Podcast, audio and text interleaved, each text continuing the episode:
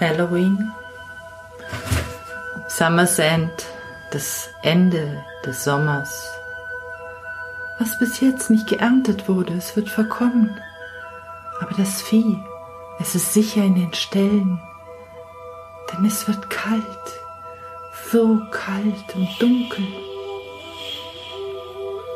Sechs lange dunkle Monate liegen vor uns, bis, bis ach, bis endlich die Zeit wieder umschlägt in der Nacht der Nächte, die uns den Sommer bringt.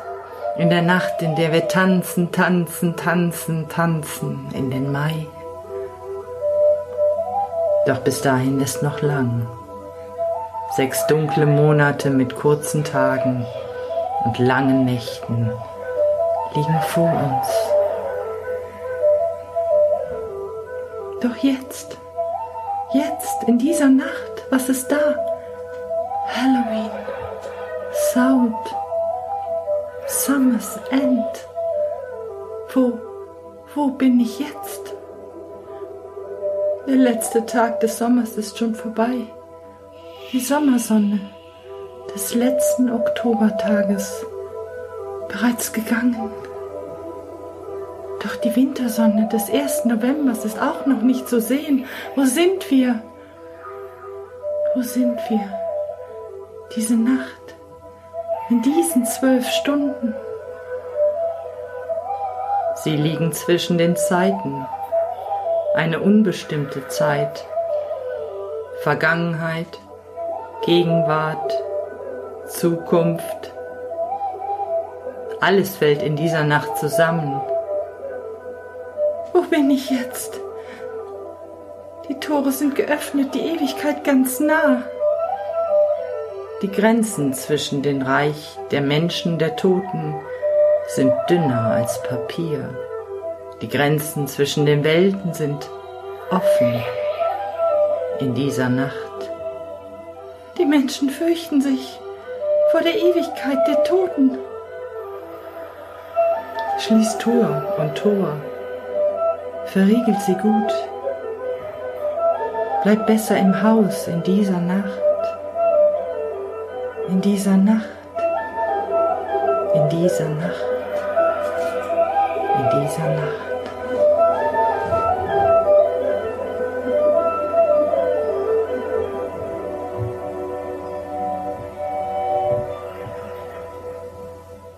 Tamlin, ein keltisches Märchen aus Schottland. Im Hinterland von Schottland stand inmitten grüner Wiesen ein graues Schloss.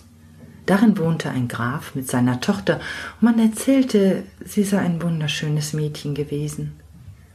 Doch eines Tages war es der jungen Frau zu langweilig, in ihrem Zimmer zu sitzen, zu nähen, zu sticken oder mit den Hofdamen ihres Vaters Schach zu spielen. Sie wollte hinaus. Also nahm sie ihren weiten grünen Umhang und legte sie ihn sich über ihre Schulter, band ihr dickes blondes Haar zu zwei Zöpfen und ging hinaus, die Wälder Schottlands zu durchstreifen. Sie wanderte bei Sonnenschein durch stille, grasbewachsene Täler voller grüner Schatten, wo Heckenrosen wucherten und Glockenblumen wuchsen. Sie streckte ihre Hand aus pflückte eine blasse Rose und steckte sie sich an ihre Hüfte. Kaum aber hatte sie die Blume vom Strauch gebrochen, da trat aus dem dämmerigen Grün ein junger Mann auf den Pfad. Wie kannst du es wagen, die Rosen im Wald zu stehlen und hier ohne Erlaubnis herumzulaufen? Zu, zu, zu stehlen, sagst du? Ich, ich hab mir nichts Böses dabei gedacht. Und außerdem, was gehen dich diese Rosen hier an? Der junge Mann aber sprach Ich bin der Wächter dieser Wälder hier und muss acht geben, dass niemand ihren Frieden stört. Doch dann, dann lächelte er, so wie jemand, der lange Zeit nicht mehr gelächelt hat, und er blickte sich um, und er brach die schönste Rose vom Strauch und reichte sie dem Mädchen und sprach Aber, aber du, aber du, du bist so schön. Nun, dir würde ich alle Rosen mit Freuden schenken. Wer bist du? fragte sie. Mein Name ist Tamlin. Oh Schreck, oh, oh Schreck, von dir habe ich bereits gehört, rief das Mädchen. Du bist doch der, der Feenritter. Und hastig warf sie die Rose fort, die Tamlin ihr gerade gegeben hatte. Hab doch keine Angst vor mir, sprach Tamlin. Wenn man mich auch den Feenritter nennt, so bin ich doch als sterblicher Mensch geboren, genau wie du. Und das Mädchen lauschte verwundert, als er ihr dann seine Geschichte erzählte. Mein Vater und meine Mutter, sie starben früh, als ich noch ein Kind war. Mein Großvater, der Graf von Roxborough, nahm mich zu sich auf. Eines Tages waren wir in diesem Wald hier auf der Jagd, als ein seltsamer, kalter Wind aus Norden aufkam. Und ich, ich, ich wurde sehr müde. Ich blieb irgendwann hinter meinen Gefährten zurück und schließlich, schließlich stürzte ich vom Pferd und ich bin wohl eingeschlafen. Und als ich erwachte, befand ich mich im Reich der Feen. Die Feenkönigin war gekommen, um mich zu stehlen, als ich schlief. Und seit dieser Zeit stehe ich unter dem Zauberbann, den die Königin der Feen über mich verhängt hat. Am Tage bewache ich hier die Wälder von Roxborough, doch in jeder Nacht muss ich ins Feenreich zurückkehren. Ach, wie gern würde ich wieder das Leben eines sterblichen Menschen führen. Ich wünschte von ganzem Herzen, ich käme aus dieser Versauberung wieder los. Und er sprach das so unglücklich, dass das Mädchen ausrief Aber gibt es denn keine Möglichkeit, den Zauber zu brechen? Da tat Tamlin auf sie zu und fasste sie bei den Händen und sah in die Augen. Doch, denn heute ist Saut, die Nacht der Nächte. Die Nacht, die die Menschen später Halloween nennen werden. In dieser Nacht kann es geschehen, wenn man es versuchen will. Denn in dieser Nacht reitet das Feenvolk aus und ich, Tamlin, reite mit ihnen. Sag mir, was ich tun soll, um dir zu helfen, denn, denn gar zu gerne würde ich es wagen. Und Tamlin erklärte, wenn Mitternacht kommt, musst du zum Kreuzweg gehen und dort warten, bis der Zug der Feen vorbeikommt. Reitet die erste Schar, so kümmer dich nicht drum. Lass sie vorbeireiten und auch die zweite musst du nicht beachten. Ich, Tamlin, werde in der dritten Gruppe reiten. Mein Pferd ist eine milchweiße Stute und auf dem Kopf trage ich einen goldenen Reif. Dann, wenn ich nah genug bin, lauf auf mich zu, reiß mich vom Pferd und nimm mich fest in die Arme ganz fest und drück mich so fest wie du kannst an dich, so dass ich dein Busen spüre, was immer, was immer dann auch mit mir geschieht, egal, halt mich fest und lass mich nicht los. Denn nur so kann ich von dem Feenzauber erlöst werden, nur so kannst du mich zu den sterblichen Menschen zurückholen.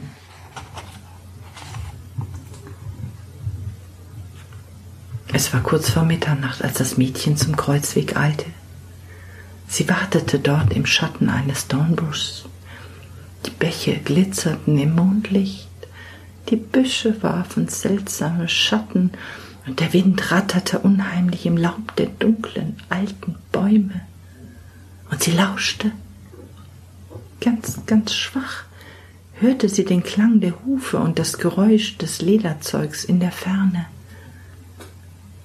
Da wusste sie, Feenreiter sind unterwegs.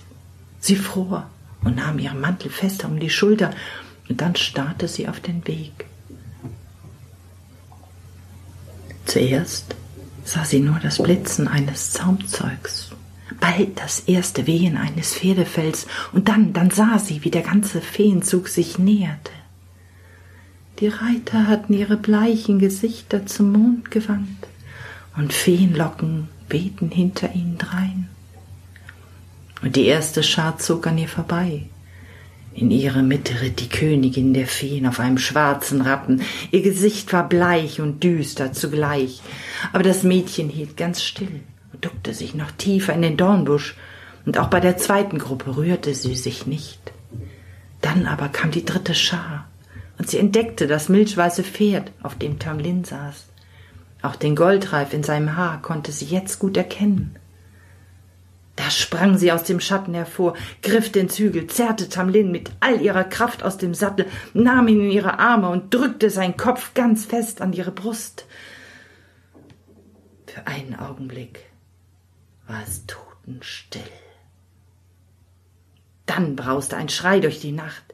Tamlin, Tamlin ist verschwunden. Tamlin, Tamlin, wo ist Tamlin?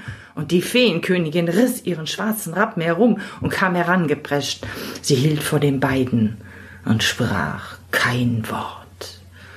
Doch ihre schönen, aber unmenschlichen Augen starrten auf Tamlin und das Mädchen. Und der Zauber der Feenkönigin traf ihn.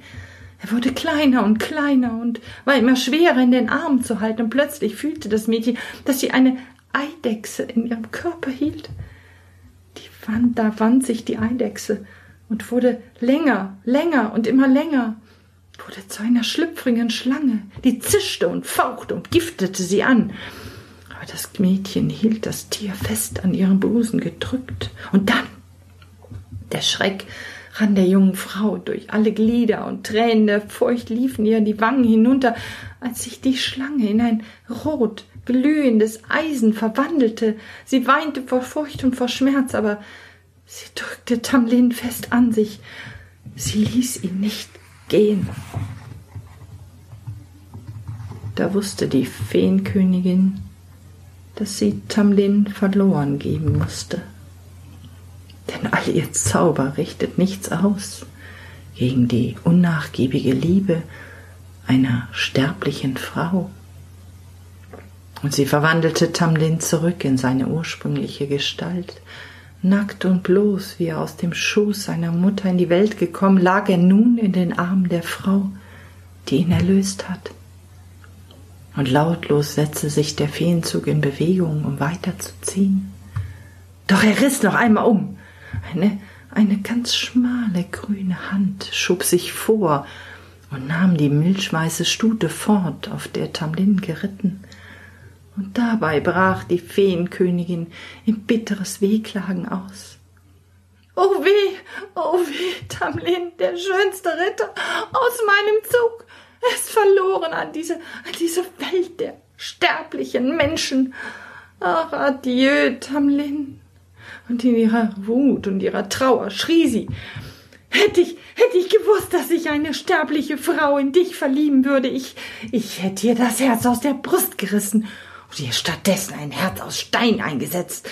Ach, hätte ich gewusst, dass dieses schöne Kind hierher kommt. Ich hätte ihre hübschen Augen aus dem Kopf gekratzt und ihr stattdessen ein paar Holzaugen eingesetzt.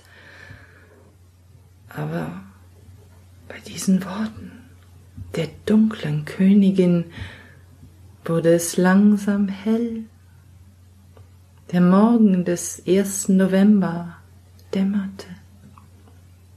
Und mit einem letzten, unheimlichen Feenschrei gaben die Feenreiter ganz schnell ihren Pferden die Sporen und dann war der ganze Zug verschwunden. Tamlin aber küsste die Tränen von den Wangen des Mädchens und dann versuchte er mit Küssen ihre armen, verbrannten Hände zu kühlen und dann liefen sie gemeinsam heim zu dem grauen Schloss.